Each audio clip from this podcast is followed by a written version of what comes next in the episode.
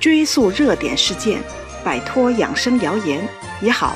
这里是彤彤中医养生妙招。情绪不好的时候，我们总觉得就是情绪的问题，和身体没关系。的确，情绪的好坏与人的个性和见识有关，但情绪乃至人性是一定有物质基础的。就像一个聪明的人，他的神经细胞一定是完好的。他的神经递质的浓度一定是正常的，再具体一点说，他的大脑额叶肯定很发达。中国人看相的时候讲究天庭饱满，天庭就是额头，额头后面就是最能决定我们智力和情绪的大脑额叶。我们聪明与否、理智与否、淡定与否，就看这里。所以，决定智力也决定情绪的其实是身体。你让一个情绪沮丧的人只靠看书、靠思想劝慰就睡着觉，那还要神经内科医生做什么？如果一个人的情绪是因为身体的损伤或者神经递质的耗竭引起的，那么最能治疗的肯定不是心理干预，更不是思想工作，而是身体的治疗和护养。好的情绪一定来自于好的身体，先得身体舒服了，心里才痛快。这个道理很简单，但这个身体好不是要求你要多壮实、多威猛，只是要求你内里平衡、和谐，而这正是中医调养的强项。《黄帝内经》有句话：“阴平阳秘，精神乃至”，意思是身体的阴阳平衡了，精神也就充沛了。而中国民间也有句话：“仁者寿”，意思是仁义的人才能长寿，才能健康。这其实是非常合乎医理，也合乎人体生理。我们可以把人视为我们说的情绪，寿指的则是身体。人就意味着这个人很宽容、很豁达，这样的人不和自己较劲，也不容易与他人为敌，自然容易健康。一个长寿的人，心里通常也是健康的，他们会比较平和、豁达，没那么多负面情绪。而一个内心特别扭曲，甚至很阴险的人，我们很难想象他会过得很舒心。为什么情绪和身体的关系这么密切呢？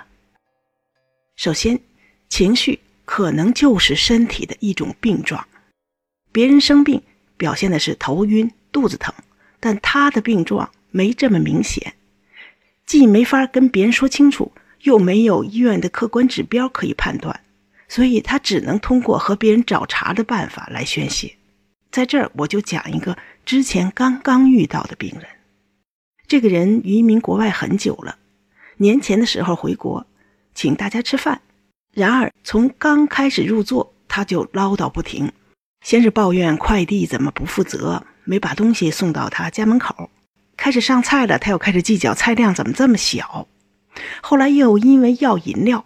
把人家服务员大骂一顿，回家的路上因为堵车，再次不痛快。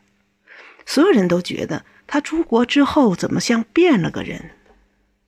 在那次聚餐之后一个多月，他因为咳嗽发烧总不好，去医院检查，这个时候才知道他居然已经是肺癌的中期了。现在回想起来，之前他的种种不痛快，各种找茬。其实就是他生病的征兆，或者说是生病的病症，是他的病把一个曾经很好说话的人变得矫情计较了。用我们俗话说，就是他被病拿的。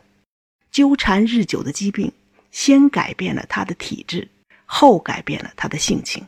只不过很多人的这种变化是在生病之后。事实上，作为疾病先兆的异常情绪，其实也不少。只不过是我们没把这个异常的情绪和身体不好联系起来，对这种情绪的变化忽视甚至无视了。从这个角度上说，了解身体和情绪的关系至关重要。首先，你会因为坏情绪去注意到身体，甚至因此能及早的发现一些疾病的蛛丝马迹。这一点，中国人也早有讲究。所谓“不作死，不会死”。就是这种道理，因为其中的作不是纯粹的情绪影响下的无事生非，而可能就是他疾病的前兆。他们是因为生病，因为不舒服，甚至因为大限将至才作的。其二，你会从病人的角度去理解身边的亲人呀、朋友，甚至其他人。比如，人家肚子疼的时候，你会着急，会体谅他。其实，有的时候他的臭脾气和他的肚子疼是一样的，是他的身体不调、不舒服的表现。如果能这样理解他，你自己也就释然了。其三，你会多出一条改善情绪的通路，这就是中医药的调理。也是中医的强项，因为西医擅长于治病，而中医重在治人。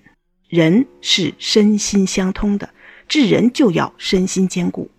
所以情绪不好的时候，不妨去看看中医，借助中医的疾病观、治疗观，帮你找出坏情绪背后的身体问题，从身体的角度去改善情绪。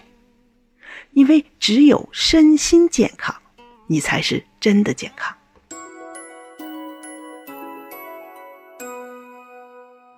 本节目由健康新同学、博吉新媒联合出品，喜马拉雅独家播放。